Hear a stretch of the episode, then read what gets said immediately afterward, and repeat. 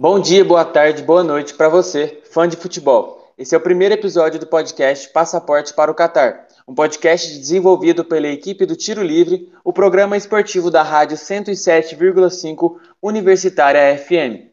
Esse projeto tem a intenção de levar todos os ouvintes em uma viagem no tempo e, claro, no espaço.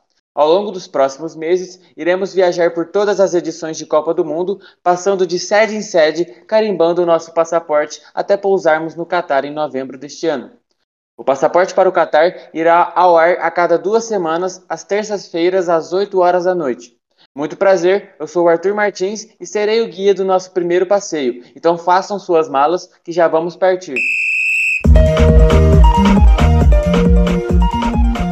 Passaporte para o Catar.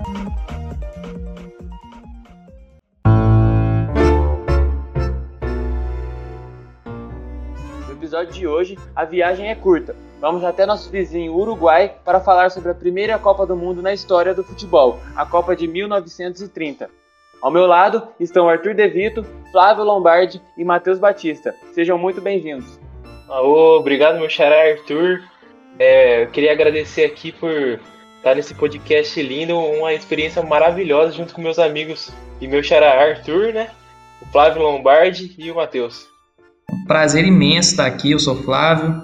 Muito prazer estar do lado dos dois Arthur, do Matheus. Estar falando de Copa do Mundo no ano de Copa do Mundo é sempre bom, né? Muito obrigado. Oi, oi, gente, tudo bem com vocês? Muito prazer, muito obrigado por terem chamado aqui. Fico muito feliz de falar em um podcast de Copa do Mundo nesse ano. Então, bora carimbar nosso passaporte que esse ano vem, esse ano tem Copa.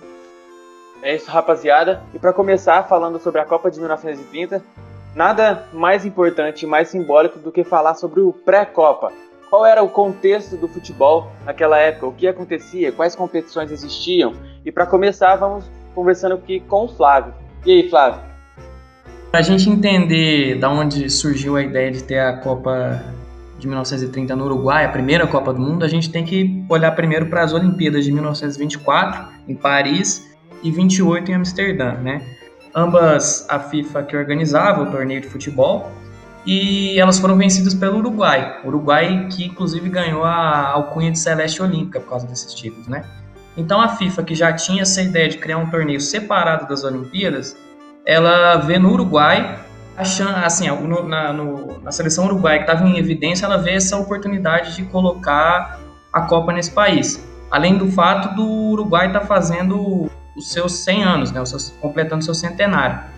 Então, em 1929, tem uma conferência em Barcelona e é decidido que a Copa seria assim no Uruguai. As 46 seleções filiadas à FIFA poderiam participar, só que o número de participantes foi de 13, né?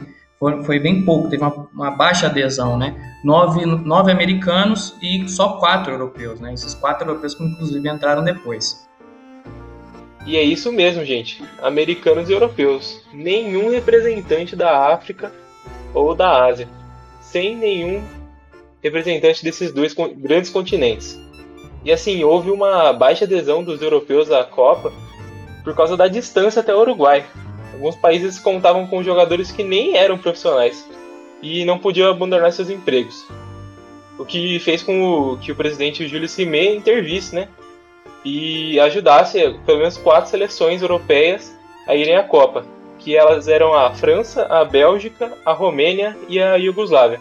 Além disso, também teve vários problemas é, por causa do break da bolsa de valores em 1929, que estava causando uma grande crise econômica no mundo, e já tinha os primeiros entraves do pré-guerra mundial, da Segunda Guerra Mundial. E o pós-guerra também, né? A gente tem que lembrar disso aí. Tinha acabado de. Não fazia muito tempo tinha acabado a Primeira Guerra, né? Bom, é, dentre os representantes da América estavam o Uruguai, a Argentina, Brasil, Bolívia, Peru, Paraguai, Chile, Estados Unidos e México. Sim, gente, é isso mesmo. Só que vamos combinar que quais que foram os palcos onde essas equipes jogaram, porque tem que ter estádio para a Copa do Mundo, né? Essa Copa do Mundo foi disputada em três estádios: o Pocitos, que hoje em dia não existe mais, o Grande Parque Central, que é o estádio do Nacional do Uruguai, e o lendário Estádio Centenário, que ele foi construído justamente para essa Copa e depois continuou sendo utilizado, tanto que foi palco da final da Libertadores desse ano de 2021. E a Copa do Mundo de 30 foi dividida em quatro grupos. Um desses grupos teve quatro integrantes, e foi o grupo A, e o resto dos grupos ficaram com três integrantes. Pessoal, o grupo A, ou grupo 1, como vocês preferirem, é, teve Argentina, Chile, França e México. Dois sul-americanos, um europeu e o México representante da América do Norte. Grupo 2 com Iugoslávia, Brasil e Bolívia. Grupo 3 com Uruguai, Romênia e Peru. Grupo 4 com Estados Unidos, Paraguai e Bélgica. Só os primeiros colocados se classificavam nessa edição de Copa do Mundo. Sim, e justamente por conta disso que a gente foi direto para as semifinais da Copa. Não tem o que a gente está acostumado a ver de oitavas de final, quartas, semifinal, não já foram direto para a semifinal para já disputar tudo de uma vez. E na semifinal, assim, foi, foram dois massacres que a gente teve. Porque em um dia a Argentina venceu os Estados Unidos por 6 a 1 E daí o Uruguai logo no dia seguinte também ganhou de 6 a 1 só que dessa vez da Iugoslávia. E na final, na grande final, a gente teve uma virada dos uruguaios para cima da Argentina. A Argentina fez 2 a 1 no primeiro tempo, só que no segundo tempo o Uruguai acabou virando a partida para 4 a 2. Mas e o Brasil? Que a gente falou que o Brasil participou, né? Vamos falar um pouquinho do Brasil. O Brasil estreou contra a Iugoslávia e acabou perdendo de 2 a 1. E isso fez com que o Brasil ficasse de fora da segunda fase porque depois a Iugoslávia ganharia da Bolívia e o Brasil também venceria. Mas o Brasil acabou ficando em segundo lugar nesse grupo e, como só os primeiros se classificavam, o Brasil já saiu logo de cara na primeira fase. E Matheus, a primeira escalação brasileira na história das Copas do Mundo foi como? Vocês vão estrear bastante, mas foi dessa forma: Joel no gol, na defesa Brilhante e Itália, no meio-campo Hermógenes, Fernando Giudicelli e Fausto, e no ataque Teófilo, Preguinho, Araque, Milo e Poli. Isso mesmo, cinco atacantes. E o primeiro gol brasileiro na história das Copas foi marcado pelo atacante Preguinho. Esse time, na época, era comandado pelo treinador Píndaro de Carvalho Rodrigues. Bom, e desses jogadores brasileiros, né, que foram falados, a maioria era carioca, né? A maioria do estado do Rio de Janeiro. Na verdade, só um deles era paulista. Só o Araquém Patusca, é, que estava sem contrato com o Santos na época, ele foi inscrito pelo Flamengo. Mas o que deu de, de conflito foi que a maioria dos jogadores da primeira convocação da seleção brasileira eram paulistas e por isso a Federação Paulista de Futebol ela quis pelo menos um representante paulista na, na comissão técnica, só que o pedido não foi acatado pela CBD, na época, Confederação Brasileira de Desportos, que depois viria a se tornar a CBF, e por isso as, a, os paulistas proibiram os seus jogadores de jogar a Copa do Mundo. Então, assim, fica. Até tem um, um certo. É, algumas pessoas imaginam, né? O que seria esse time dessa seleção brasileira se tivessem os, os paulistas jogando? Será, será que ela teria sido melhor? Será que ela teria ido um pouco mais além do que foi no torneio? A gente fica assim com a escalação. A escalação não, né? A convocação. Um jogador do América, dois do Ipiranga, quatro do Vasco, dois do São Cristóvão, dois do Botafogo, dois do Flamengo, cinco jogadores do Fluminense e só o Araken que estava envolvido nesse rolo todo do Santos. E, mas a gente tem que falar um pouquinho também da seleção uruguaia, né? Que foi a campeã dessa Copa e tudo mais. Era a grande potência do futebol nessa época. A seleção uruguaia, que nem a gente já falou anteriormente, ela tinha ganhado a medalha de ouro nas Olimpíadas de 24 e 28. Além disso, ela vinha de um bicampeonato da Copa América, a de 1920 e de 1923. E a campanha dela foi a seguinte: eles começaram com um início bem modesto, ganhando do Peru por 1 a 0 e um gol marcado por Castro. Depois disso, eles ganharam da Romênia por 4 a 0 e depois, que nem eu já citei anteriormente, venceram a Iugoslávia por 6 a 1 e enfrentaram a Argentina na final e ganharam por 4 a 2. E a escalação do Uruguai naquela final foi: no gol, Henrique Balesteiros, com os zagueiros José Nassasi, que era o capitão do time, e Ernesto Mascheroni. Os meias, José Andrade, Álvaro Gestido e Lorenzo Fernandes. E no ataque com Héctor Scaroni, Pedro Ceia, Pablo Dourado, Héctor Castro, também chamado como também conhecido como Manco, e Santos Iriarte, que substituiu Anselmo com problemas na coxa.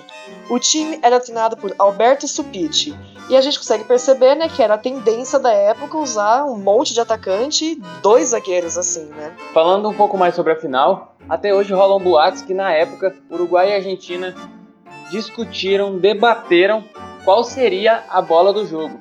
E como não chegaram em um consenso, no primeiro tempo, uma seleção usou a sua bola, no segundo tempo, a outra seleção usou a outra bola. E aí, naquele caso, afinal 4 a 2, a Argentina saiu atrás do placar. O Uruguai abriu com um gol de Pablo Dourado aos 12 minutos. Aos 20, a Argentina empatou e aos 37, com Guilherme Stabile, a Argentina virou o placar. E aí venceu o primeiro tempo da partida.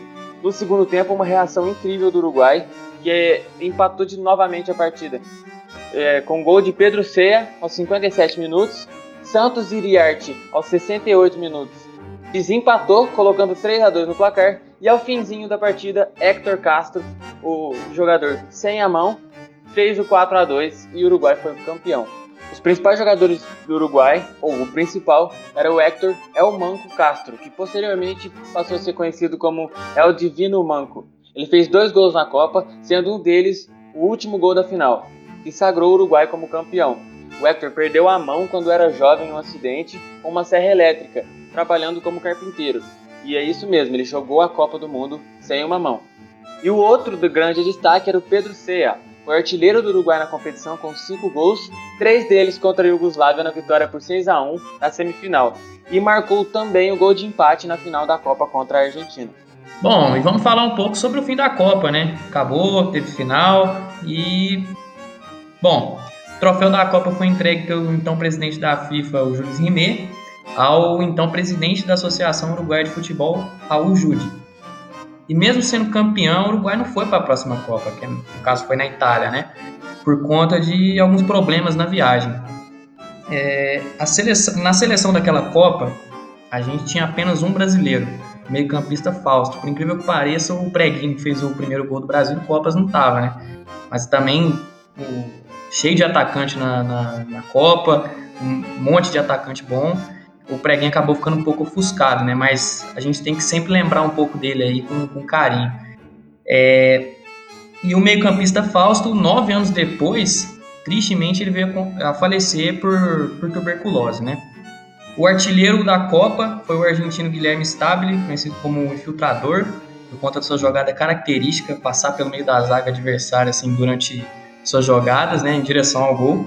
É, e o Stabile, que era o artilheiro da Copa, ainda treinou a seleção argentina de 1939 até 1960, se tornando o treinador que comandou a Albiceleste por mais tempo, recorde que detém até hoje.